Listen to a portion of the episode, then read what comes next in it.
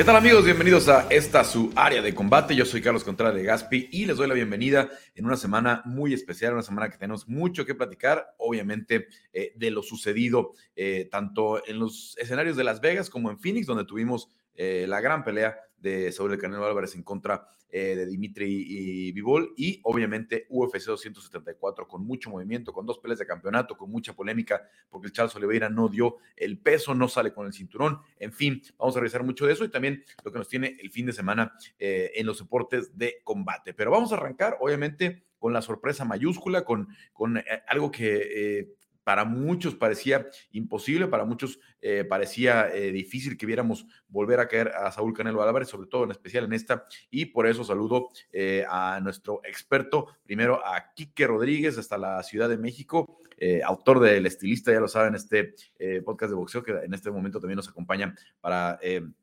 prestarnos un poquito de su opinión. Quique, ¿cómo estás?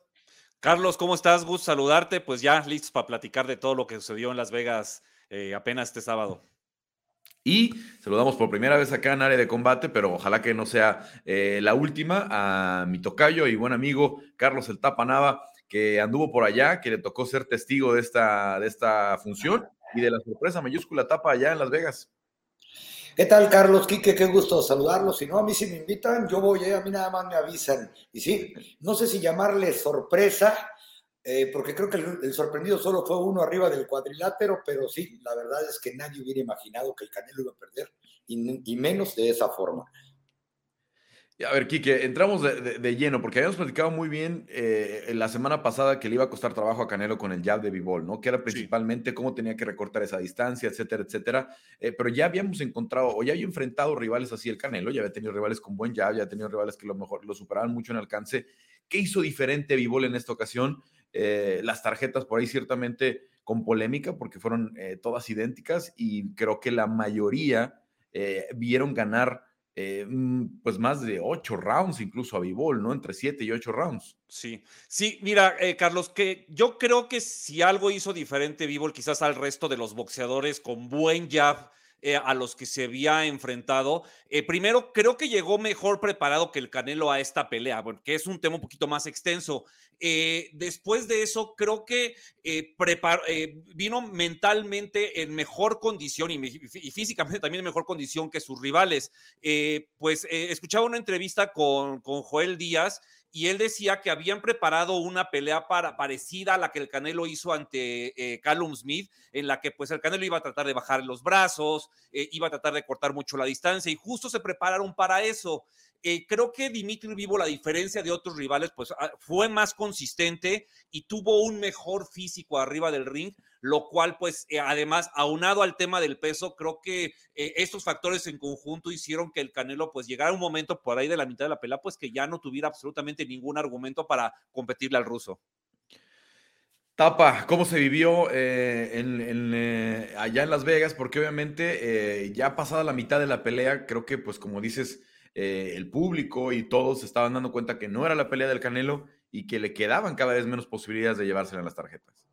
Sí, y también eh, lo que comenta aquí, que no, que muchos nos dimos cuenta que ese 115-113 quedó lejos de exhibir lo que en realidad pasó arriba del cuadrilátero. Yo creo que pasó de la sorpresa, como mencionabas, del pensar que iba a suceder lo que comúnmente pasaba, que era el Canelo recibiendo algunos golpes en los dos, tres primeros asaltos para ver qué traía el rival, cuando iba a venir el contragolpe y Canelo iba a comenzar a castigar sobre todo a la parte baja del cuerpo, nunca sucedió así, al contrario, cada vez parecía más que en algún momento Vivol incluso podía derrumbar a Canelo fuera de un par de uppers que le conectó en los dos o tres primeros asaltos que movieron un poquito a Vivol y que también seguramente ahí notó que traía Canelo pero la gran mayoría de la gente en la T-Mobile Arena salieron reconociendo que Vivol había superado al Canelo en absolutamente todos los aspectos de la, de la pelea.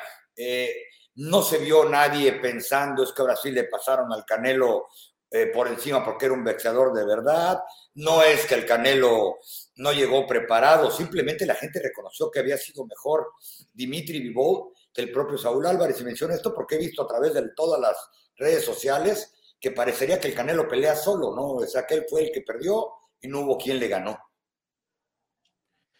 Muy, muy buena la estrategia, como decías, Quique, no, no, lo pudieron lastimar, aunque sí se comía muchos golpes en el cuerpo, en los brazos, etcétera, etcétera, no lo pudieron lastimar como había hecho con otros rivales que había prácticamente dejado sin herramientas. Eh, Saúl, eh, ¿crees que se distrajo eh, eh, Saúl pensando en, en una pelea en, en, peso crucero, incluso rumores hasta algunas que ya parecían este, muy exagerados de, de hablar de, de, una pelea con Usyk, etcétera, etcétera? ¿Crees que se distrajo, Quique? Y primero, y luego, segundo, pues creo que nos dimos cuenta que, que era un gran mérito lo que estaba haciendo Saúl, pero que tampoco lo puede hacer para siempre, ¿no? De seguir claro. fluctuando tanto entre divisiones y ya, sobre todo cuando hablas de estas no es lo mismo cuando lo haces 126, 130, 135, hacerlo en estas divisiones a partir de los 160, que ya son divisiones con mayor, eh, con Rango. las diferencias mucho mayores, ¿no? Sí, ya hay, más, hay mayor rango de peso entre categoría y categoría. Eh, yo siento que sí hubo algo de distracción. Ahorita quizás Carlos nos podría explicar un poquito mejor cómo fue la semana, ¿no? La famosa Fight Week, donde yo de lejos me parecía que el Canelo, pues, pues llegó más como el Canelo empresario que el Canelo boxeador, ¿no? Cada día unos pans distintos, todos los días conferencia de prensa, atendiendo a todos los medios que, pues, al final aportaron eh, dinero para poder transmitir la pelea del Canelo. Eh, creo que eso al final de cuentas, si bien no quiere decir que el Canelo no se haya preparado bien, eh, a mí me, da la sensación de que al final de cuentas sí fueron ciertos factores que sumaron para que el Canelo eh, pues quizás estuviera una rayita abajo en cuanto a preparación a diferencia de, de, de, Dimitri Vivol. Eso sí, sí es algo que a mí me, me, pareció ver y notar desde, desde lejos. Eh, pero evidentemente no hay que quitarle absolutamente ningún mérito al ruso, ¿no? Que, junto con su equipo prepararon una muy buena pelea y su, supieron cada momento del combate eh, contrarrestar lo que presentaba el, el Canelo, ¿no? Eh, incluso, pues, cuando el Canelo únicamente se recargaba contra las cuerdas, enconchaba los brazos y recibía golpes, eh, Bivol se mostró incluso diferente a otras peleas, donde lo único que hacía era meter el jab, quizás por ahí un recto de derecha, ahora metía las dos manos sin ningún problema y por pura ley de, de estadística, por pura probabilidad de seis golpes que le, que le conectaba al Canelo, uno o dos entraba, ¿no? Entonces, pues sí, sí hubo ahí un tema, me parece, de la preparación que, distrajo al Canelo y que, y que al final el ruso, a diferencia de otros rivales, llegó mejor y, y se impuso arriba del ring.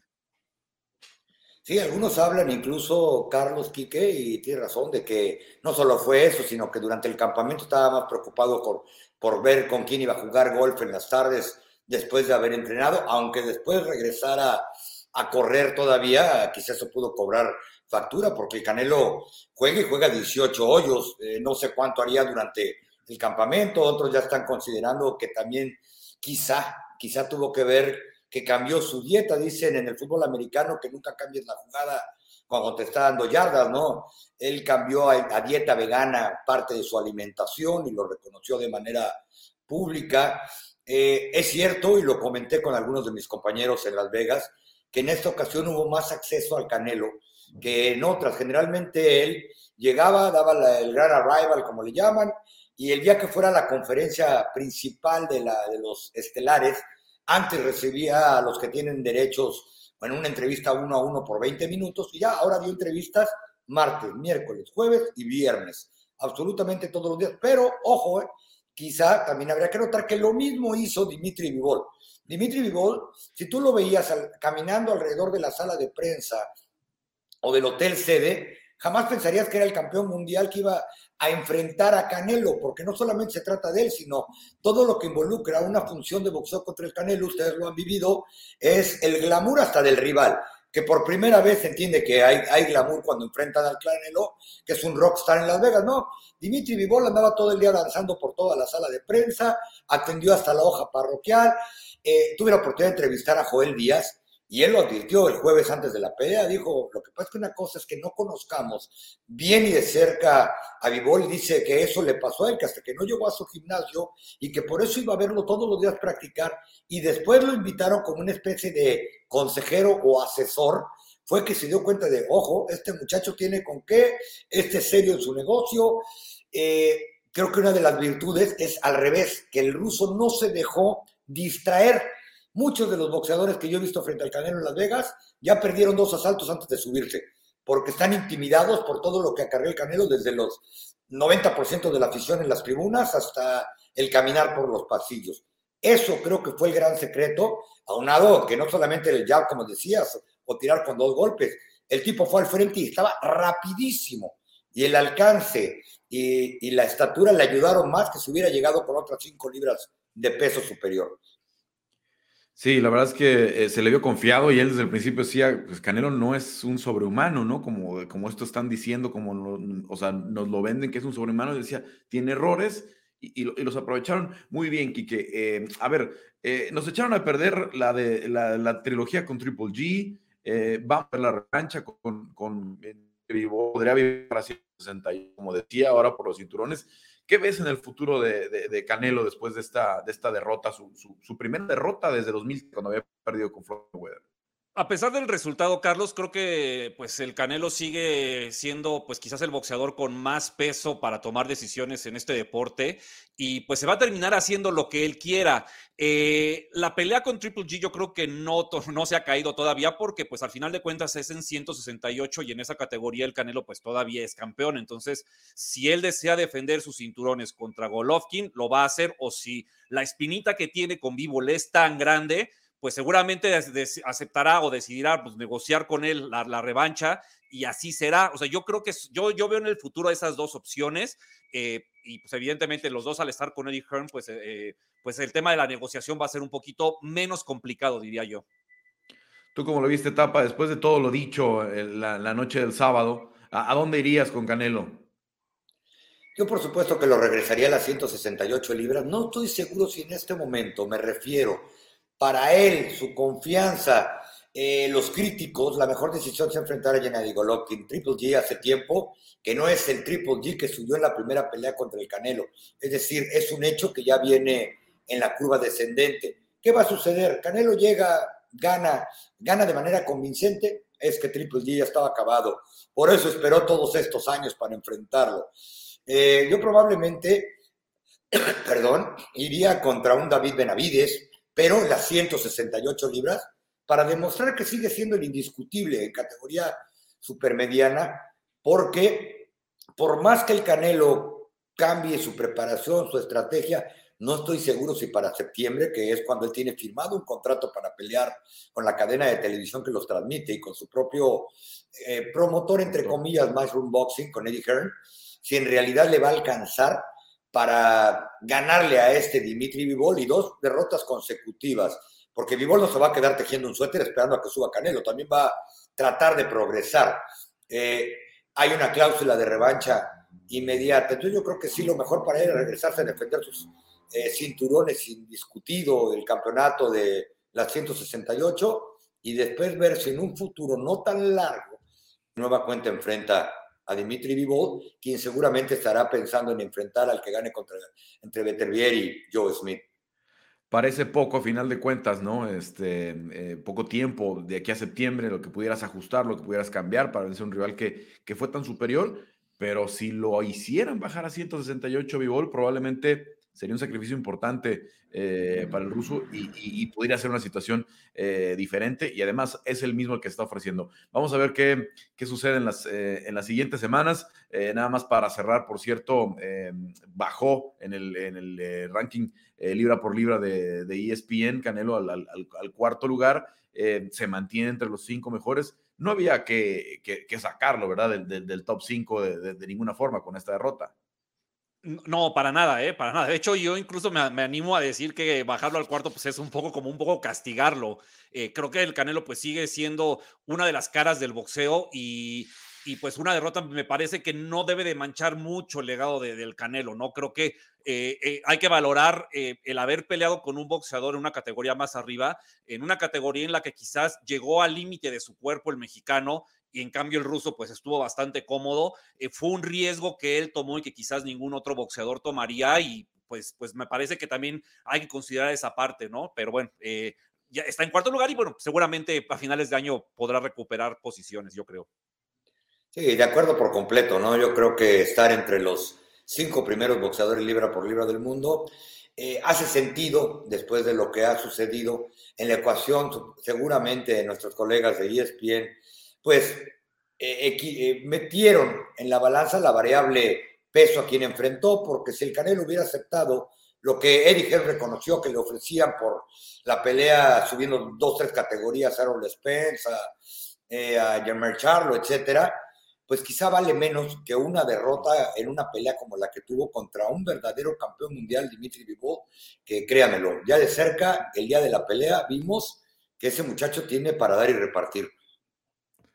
Bueno, eh, Tapa, que pues muchas gracias eh, por, sus opiniones, por la, vista ahí de, Tapa que tuvo eh, eh, en, primera fila definitivamente. Y, bueno, pues esperar, ahora sí que serán semanas complicadas para, el equipo de, de, Saúl de tomar la mejor decisión, pero seguramente será pronto cuando tengamos ya noticias porque hay que empezar a promover este regreso para el mes de septiembre. Sí, totalmente. ¿eh? Y, la verdad es que eh, para toda la gente conspiranoica con el tema de, las victorias del Canelo, bueno, o sea, lo que no va a vender su, revancha o su, o su eh, reivindicación, ¿no? Porque va a ser un negocio mayor todavía. Sí, ahora ya lo dijo Dimitri. No, ya lo dijo Dimitri Vivol, con por supuesto de cláusula, y yo, y yo voy y peleo, y como dijo Carlos, hasta en la 168, pero quiero ser tratado como campeón. Y no se refería a que le den sus cinturones sino se refería a que le den lo que él cree que, que merece por un lado y bueno, pues ya veremos qué sigue para Canelo y quizá una de las lecciones que todo el equipo Canelo tiene que aprender es que eh, desde que se inventó la kriptonita, Superman de repente perdió. No es casualidad que los dos boxeadores estelares de ese establo hayan perdido en semanas consecutivas contra gente de mayor tamaño y mayor alcance que son buenos boxeadores. Así es, así es. Y, también a, reflexionar sobre esos campamentos tan importantes, si, si conviene hacerlos juntos, ¿no? Si conviene preparar dos peleas tan, tan grandes al mismo tiempo, ¿no? O enfocarse más en una, en una o el otra, ¿no? Sabemos el, talento que tiene por ahí de Reynoso, eh, por algo es el, mejor coach del año, pero sí.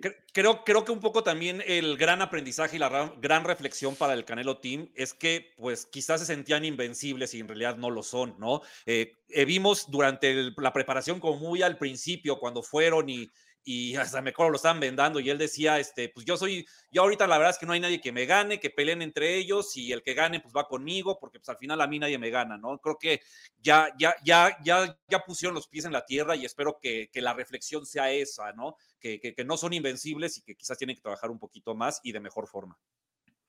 Así es. Bueno, pues muchas gracias, eh, Tapa, hasta allá en Dallas, Texas, y también aquí en la Ciudad de México. Eh, nos, quedamos aquí porque vamos a platicar también de lo que pasó en UFC 274. Parece que ya está con nosotros Cristian Tetzpa. Y bueno, pues muchas gracias. Platicamos muy pronto con ustedes, eh, porque también casi en simultáneo, cuando Canelo estaba peleando en Las Vegas. En Phoenix teníamos dos peleas de campeonato, una cartera muy interesante con el probablemente el knockout del año con Michael Chandler a Tony Ferguson. Y eh, bueno, eh, vamos a ver, ahí está ya, ya, la veo por ahí a, Cristian Tetzpa. Eh, Cristian, pues a ver, vamos a arrancar con el estelar. Charles Oliveira no da el peso en una situación complicadísima con la báscula, que hubo un ajuste que se pesaron en la noche del, jueves, que ya había dado el peso, el viernes de la mañana sube de peso, no lo puede cortar en las dos horas eh, de ventana normal, le dan una hora más, tampoco lo puede hacer, se queda en 155.5 libras Charles Oliveira y no puede ser campeón. Tiene una pelea eh, como las que ya nos tiene acostumbrado a Charles, se le planta a, Justin Gaethje desde el primer instante, de, como dicen, pie con pie, empiezan a intercambiar y se lleva otra victoria dramática Charles Oliveira. ¿Cómo lo viste, Chris? Sí, qué complicado, ¿no? Charles Oliveira prácticamente siendo Charles Oliveira hasta en ese momento, eh, porque el brasileño siempre se ha caracterizado eh, por, ponerle esa emoción extra, a veces no tan positiva a cada pelea que hace.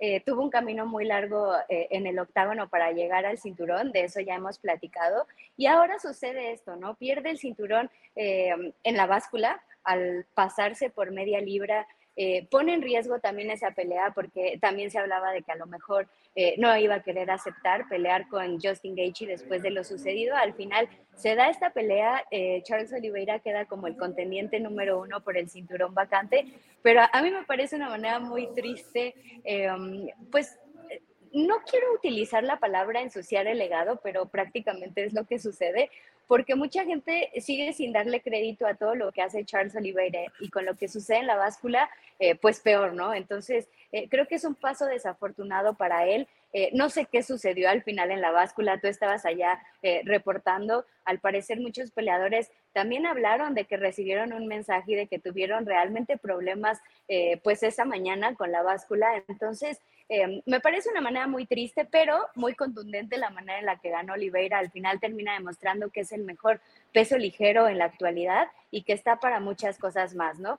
yo creo que en la próxima pelea de campeonato no se va a confiar, no va a haber este tipo de problemas, pero ya queda este puntito, ¿no? El haber perdido el cinturón en la báscula. Sí, curiosamente, eh, la, carrera de Charles Oliveira cambió mucho cuando no dio el peso en la Ciudad de México, cuando la cartera la estelarizaron em, eh, Tony Ferguson y Rafael Dos Anjos en, la Ciudad de México, y él iba a enfrentar a Ricardo Lamas esa, noche, eh, enfrentó a Ricardo Lamas esa noche, perdió, eh, no da el peso y, creo que se quedó en 150 cuando él peleaba en el peso pluma, en 145, es cuando decide subir a 155 y a partir de ahí vino el gran cambio en su carrera, ¿no? Todavía tuvo una derrota más, la de Paul Felder, pero eh, Charles Oliveira desde ahí empezó esta super racha en el peso ligero en el que llega a ser campeón y en los últimos combates más allá de lo que pasó, que sí hubo confusión, que, también le pasó a, esta, eh, a Norma Dumont, que también la, sancionaron porque no dio el peso, eh, que también tuvieron problemas. Yo no recuerdo que hubieran llegado nunca seis peleadores al último minuto a, pesarse, ¿no? Habíamos tenido, sobre todo pasa con los pesos completos, ¿no? Que como no tienen, digamos que cortar algunos de ellos, pues bajan hasta el final del tiempo eh, establecido por la, por, la, por la comisión, pero acá no eran los pesos completos, acá fue eh, Norma Dumont, eh, fueron eh, obviamente el, equipo de Charles Oliveira, fue Ovin Pro, que pensaba que pesaba 206 y, acabó pesando 205 libras, acabó incluso un poco más ligero. CJ Vergara. CJ Vergara, que pesó 126, ¿no? También en, el límite. Varios peleadores acusaron esa situación. Hay que tener cuidado, hay que tener cuidado con la comisión, tiene que tener cuidado el UFC de que esta situación no se repita porque te pudo haber echado a perder el evento, ¿no? Te, te pudo haber echado a perder el evento eh, ya de por sí, no, no tener un campeón, es algo que sea la promoción, ¿no? Tener un, título, un, título vacante, pero eh, en este caso se salvó, ¿no? Porque si hubiera tenido que hacer un corte más agresivo, Charles, y si hubiera eh, la comisión considerado que no estaba en, en óptimas condiciones para pelear, porque estaba muy desgastado, porque estaba muy deshidratado, tú pudieras haber tirado el evento, y eso es algo que definitivamente hubiera sido un problema eh, mayúsculo. Ahí está Charles Oliveira, campeón de las 155 libras, que ahora eh, pide pelear en diciembre, ¿no? Él, eh, pide pelear en diciembre en Brasil, por ahí está la posibilidad de que el UFC regrese a Brasil antes de que termine el año o en el mes de enero, por lo que tengo entendido, serían las, las posibilidades en las que el UFC podría ir. Yo creo que Charles se va a esperar y el plan o el sueño que tiene su equipo es que sea contra Conor McGregor. No les importa de momento el cinturón, ¿no? Obviamente en la pelea del dinero. Yo realmente no veo a, Conor yendo a pelear a Brasil. Creo que si fuera por él, sí lo haría. Pero la taquilla de Conor eh, tiene que ser en una sede como Nueva York, en el Madison Square Garden o la Arena T-Mobile de Las Vegas, donde puede superar los 10 millones de dólares esa venta. Y si fuera contra Charles Oliveira, el mejor peso ligero del mundo, no me quiero imaginar la locura que sería, sin cinturón de por medio, ¿no? La verdad, ya sabemos lo que vende Conor y lo que está haciendo Charles Oliveira, porque la verdad es que no hay nada que reprochar al estilo de Charles Oliveira, corre riesgos, intercambia con los mejores, eh, con los de la mano más pesada en, la, división, ya lo hizo contra Charles Oliveira, ya lo hizo contra eh, Tony Ferguson, ya lo hizo contra eh, Marco Chandler, ya lo hizo contra Dustin Poirier, ya lo hizo contra Justin Gage y no le tuvo miedo a nadie de pie, ¿no? Entonces, Conor sería un reto similar a un buen striker y sería una muy buena pelea.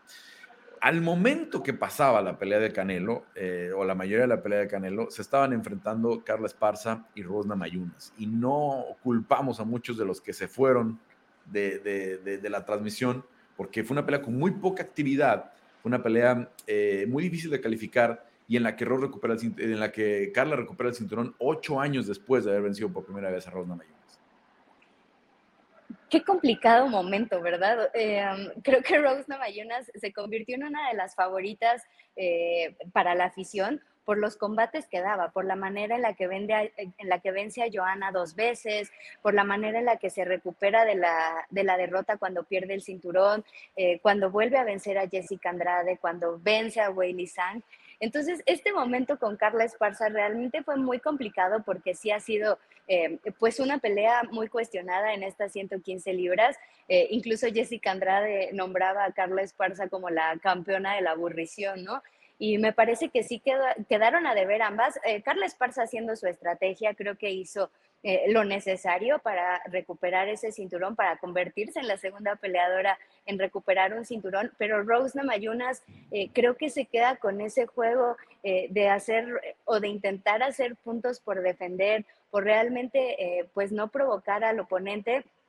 se me hacía, haciendo memoria, recordaba mucho lo que sucedió con Israel Adesanya y Joel Romero, ¿no? Una pelea también deslucida por ese cinturón de 185 libras. Finalmente se lo queda Carla Esparza, pero queda este cuestionamiento del por qué Rose planteó una pelea así, ¿no? Eh, sabiendo que ha mejorado muchísimo en el piso, que ha mejorado muchísimo en el striking, eh, que es una peleadora muy agresiva, ¿por qué jugarle así a Carla Esparza, que ya sabíamos que es una peleadora muy inteligente y que con la lucha iba a buscar esos derribos? Por ahí parece que ya corrigieron a Rose porque puso un mensaje en sus, en sus redes sociales, en su Instagram específicamente. Em, salió muy brava la conferencia de prensa, muy molesta, todavía eh, caliente, digamos, de haber perdido la decisión.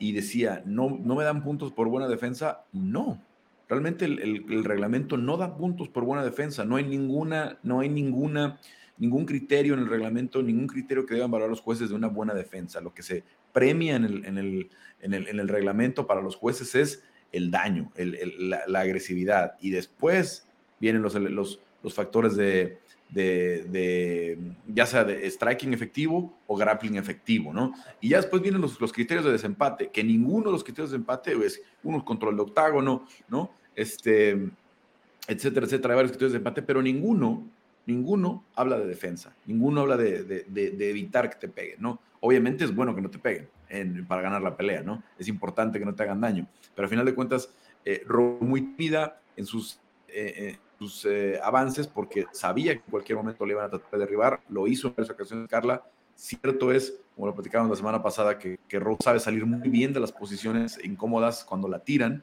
pero la tiran, ¿no? La, la, llevan al suelo y sabe salir muy rápido. Un, poco, un caso similar al de Jair Rodríguez, ¿no? Que cuando ya siente que viene el derribo, él empieza a acomodar para que salir en una buena posición y o quedar él arriba o poder salir rápidamente y volverse a parar. Pero llegaron los derribos y con tan poco para calificar, pues esos rounds se iban a ir para Carles Esparza. Incluso un juez que la ve ganar eh, cuatro rounds. Eh, yo incluso eh, vi un 10-10 en el primer round porque prácticamente no hubo nada que calificar. Eh, se basaron en algunos golpes significantes que no de poder. Al final de cuentas, el round, el primer round no parece de pelea de campeonato, ni siquiera parecía una pelea. Y como decías, eh, de las que me ha tocado ver, pues la más cercana o similar es la de Joel en contra de, Israel Adesanya, eh, con muy poca acción, pero la verdad es que Israel y, Joel son tan grandes que al menos dentro de la jaula se veía un poquito más de acción cuando dan un par de pasos. Acá son 115 libras las de, las de este, Rose y Carla, prácticamente la mitad del peso. Eh, yo creo que cuando después de la, de la báscula están en más de 200 libras, tanto Easy como Joel, ¿no? Es casi la mitad de peso y casi la mitad de dimensiones y se ven muy chiquitas y se veía todavía menor la acción, ¿no? Se veía la demasiado y con las eh, prácticamente eh, corriendo una de la otra o, esquivándose una de la otra.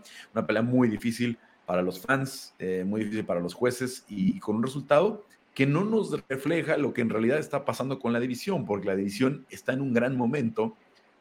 fue una pelea muy mala de campeonato, pero Viene Johanna contra Willy Shang 2, que debe ser una guerra, como lo que vimos en la, primera, en la primera pelea.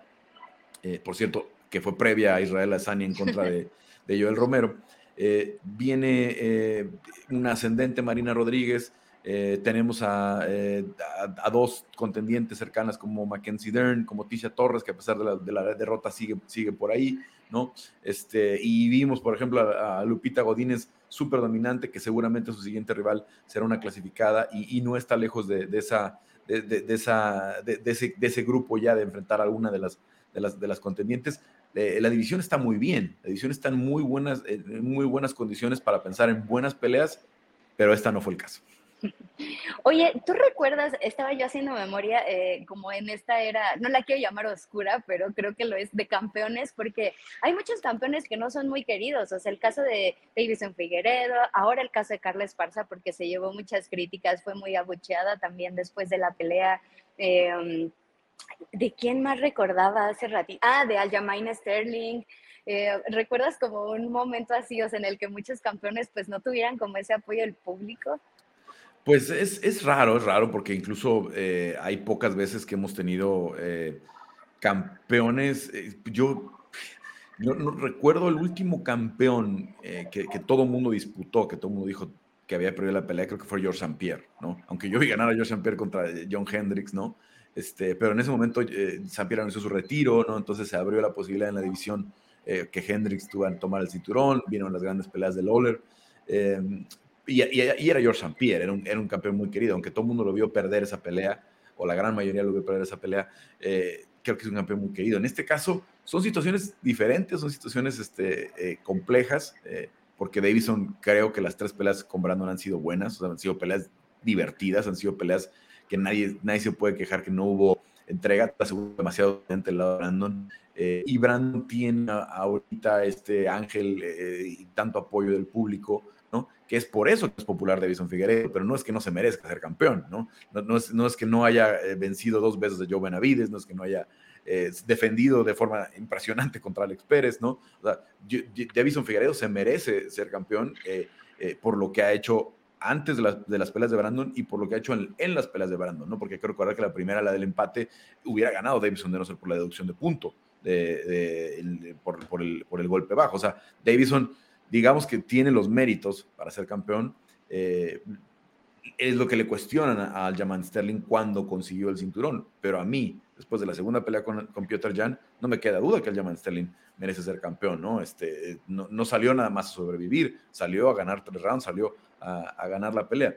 Y aquí el caso de Carla Esparza, eh, creo que sí es de estos que mencionaste, pues la que menos la va a aceptar los fans porque es una pelea tristísima, ¿no? Porque es una pelea eh, realmente eh, con muy poca acción, con muy poca acción y eso, y eso es muy difícil ya ver en estas, en estas épocas. Así es que, pues vamos a ver, vamos a ver cómo se, desenvuelve. Seguramente si, si, si Joanna le, le, lograra ganar a Shang Wei el público va a querer que sea la siguiente retadora porque Johanna tiene mucho carisma, porque Johanna fue una, campeona, una campeona muy dominante y muy querida. Así es que vamos a ver cómo se desenvuelve. Y vuelve la historia, ¿no? En Singapur, sí, curioso, porque pues estamos en el mismo lugar donde estábamos hace ocho años con la división.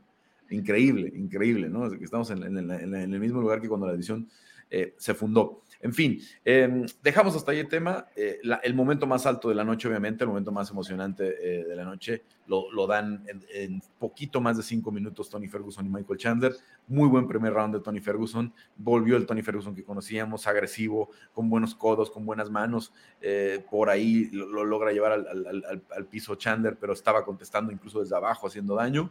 Y lo sorprendió con el que creo es el knockout del año hasta el momento por el nivel de competencia, ¿no? Obviamente el de Molly eh, McCann eh, eh, allá en Londres también está entre esa lista, pero no se compara hacerlo contra Luana Carolina, con el, todo respeto para, para Luana Carolina, que hacerlo contra alguien como, como, como Tony Ferguson, ¿no? Que, que, es una leyenda prácticamente del, de las 155 libras, que desafortunadamente no pudo pelear por el cinturón absoluto nunca. Ya no creo que, que, tenga la verdad la posibilidad, Tony, de, de, tener una corrida de, de título, pero a final de cuentas, eh, hacerlo contra Tony Ferguson creo que le va a dar eh, muchos bonos a, Michael Chandler con esa patada a la cara para ser el knockout del año.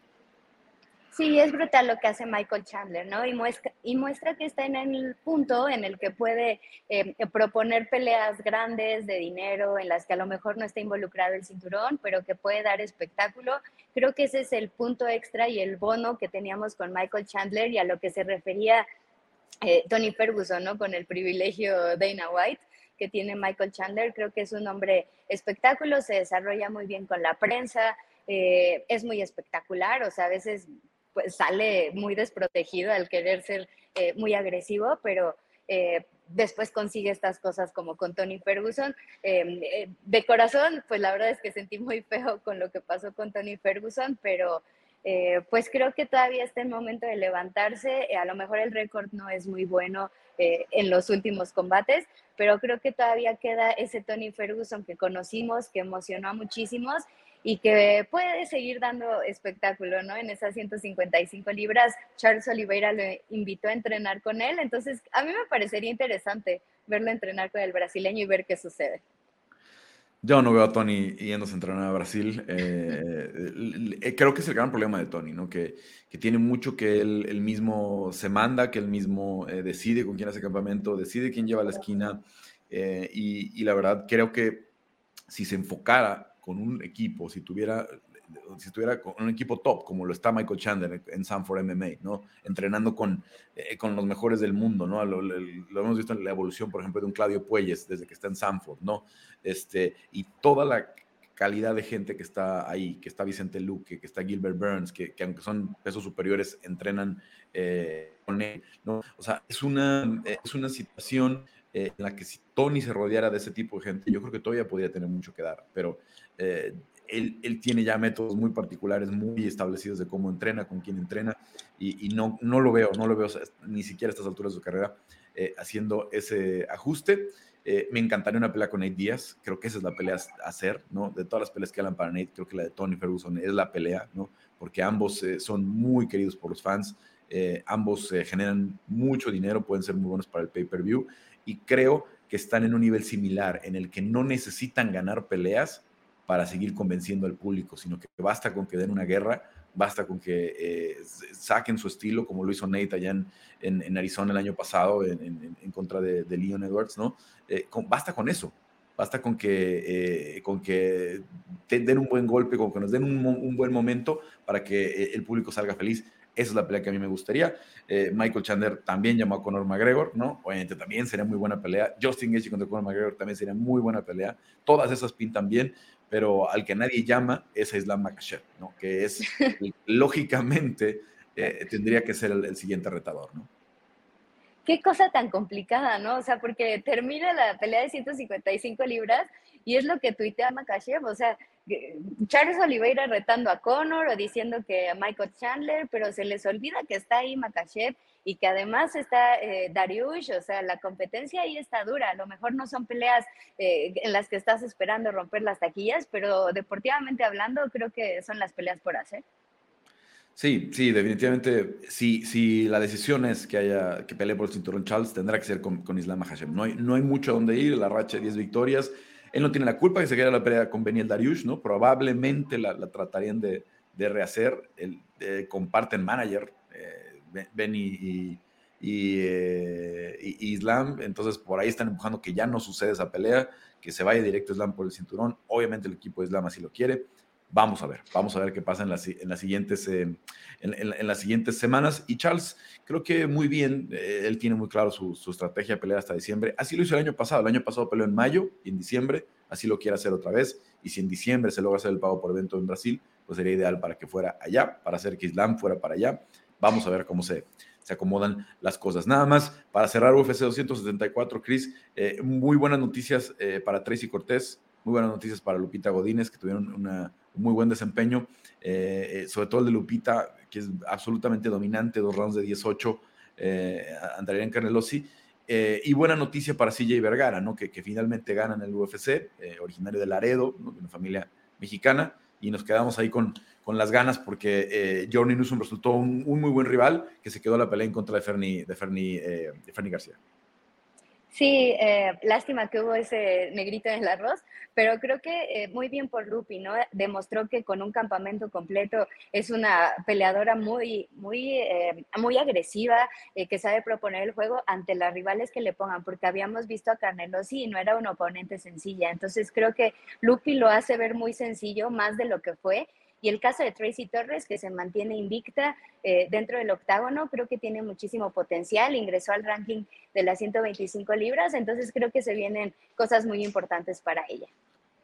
Sí, felicidades a Tracy, 4-0 eh, en el UFC, ganó también en Contender Series, solamente tiene una derrota eh, temprano en su carrera, pero ahora está en una muy buena racha. se llevó de coach de Jiu-Jitsu a, su pareja, esposo, eh, prometido, no sabemos realmente, este, porque a veces un día dicen que ya están casados, otro día que no, eh, pero se llevó a Brian Ortega, que, que, pues vaya, de los mejores jiu que tiene la división, si no es que el mejor jiu que tiene las 145 libras, por ahí eh, compitiendo tal vez con Bryce Mitchell, ¿no? sería interesante verlos en, un scrap de, de puro jiu-jitsu, pero la verdad es que de lo que, de lo, de lo que podía tener para su esquina, pues no podía escoger mejor, porque Melissa Gato tiene, tiene muy buen jiu-jitsu y va a ser muy peligrosa, y, y, Brian le ayudó mucho a trabajar, salir de muchas posiciones, salir de muchos intentos de sumisión, que, que, comúnmente eh, si, si no hubiera tenido un, un jiu-jitsu experto, probablemente se hubiera metido en problemas Tracy Cortés y, y a final de cuentas lo solventaron. Ella entró a las 125 libras y me parece absolutamente ridículo que Lupi Godínez no esté en el top 15 de las, ciento, eh, de, las 115 libras. Eh, Ariane Carrero sí es una eh, peleadora con muy buena pegada, noqueadora, y Lupi la lastimó con la mano derecha, estuvo cerca de noquearla, además de cómo la luchó, eh, la lucha que tiene en casa con sus dos hermanas, campeonas del fin de sus dos hermanas fueron campeones en Acapulco en el, americano de, de lucha, de lucha asociada. Entonces, la verdad es que es una eh, una bestia, digamos, en las 115 libras, que además hace parte de sus campamentos en Guadalajara con Alexa Grasso eh, y con el equipo Lobo, eh, con buenas compañeras, con muy buen striking, y también ya vimos que Alexa está mejorando mucho en su piso, entonces va a seguir creciendo y la verdad, a mí se me lógico, ojalá que la pusieran con Luana Piñeiro, que es la top 15 del ranking, que solamente tiene una victoria dentro de la categoría contra Sam Hughes, a la que ya venció, este, Lupita Godínez, por cierto, este, y que va uno. Y además está lesionada. Sí, sí, sí. Entonces, eh, eh, Luana. Sí, Luana está lesionada y quién sabe cuándo pueda regresar. Bueno, pues ella volvió al ranking. Lupita no entró de una forma muy extraña esta semana y, y a final de cuentas eh, vamos a ver qué, qué, qué, pasa, ¿no? Si vuelve a pelear pronto, ya sabemos que le gusta. El año pasado rompió dos récords por pelear con siete días de diferencia y luego por la, la, diferencia más corta entre tres peleas también rompió ese récord. Así es que probablemente la vemos muy pronto. Em, eh, decíamos, Sille Vergara, pelea espectacular con Clayson Rodríguez, eh, muy cerrada, ¿no? por ahí el brasileño sentía que la había ganado. Una pelea que se puede ir por cualquiera de los dos lados, sobre todo el segundo round es, muy claro para Sille Vergara, el tercero mucho intercambio, y le dieron la, victoria, eh, qué bueno, porque es un perro muy explosivo, tuvo uno de los mejores knockouts el año pasado en Contender Series eh, con, esa, con esa rodilla, y ahora pues lo vamos a ver al, al, de Laredo eh, con, con, una, pues creo que con menos presión para su tercera pelea dentro del UFC. Sí, yo creo que le va a ir bastante bien, es uno de los prospectos a seguir en esa división. Creo que es una muy buena victoria para él y sin duda haberlo conseguido también en esas preliminares, pues hizo que abriera UFC 274 con las emociones, ¿no? Para el público latino. Fue impresionante, la verdad. La entrada de, las dos entradas, tanto la de Tracy Cortés con la música de Selena, como la de, eh, eh, la de, la de Justin Gaethje con el rey de, la interpretación de, Vicente Fernández. Eh, toda la arena estaba cantando, fue fueron momentos muy emocionantes. Y finalmente, bueno, nada más para eh, cerrar lo que habíamos estado comentando, tú aquí invitado, Bernie García, que no se puede llegar, llevar la victoria, pero es una muy buena pelea, un rival muy duro eh, que encontró en Journey Newsom, eh, que no hay nada que, avergonzarse, mucho que trabajar para que la siguiente pelea pueda conseguir la victoria, el, del paso, juarense por, su familia. Así es que bueno, vamos a ver cómo sucede eh, y para cuándo tiene la fecha. Ahora, Cris, nada más para cerrar. Debuta Manuel Torres en contra de Frank Camacho este fin de semana, este, este sábado en el, aquí en el UFC que nos estamos ganando el día de hoy. Eh, y obviamente tenemos un estelar que nos puede dar al siguiente contendiente entre Jan Blakovic y Alexander Rakic. Sí, es una pelea que llama muchísimo la atención porque es el regreso de Jan después de haber perdido el cinturón contra Glover Teixeira. Entonces creo que es clave que se lleve eh, una victoria rápida, que vuelva a colocarse en esa fila de las 205 libras. Y por el otro lado, eh, tenemos a, a, Rakic, ¿no? que lo ha hecho de extraordinaria manera, ha ganado seis de sus siete peleas eh, dentro del octágono y además viene enrachado con dos victorias. Creo que sería el triunfo más importante en lo que va de su carrera y en caso de vencer a Jan, se colocaría como un potencial retador, ¿no? En esas 205 libras que tendrán el cinturón en disputa en UFC 275.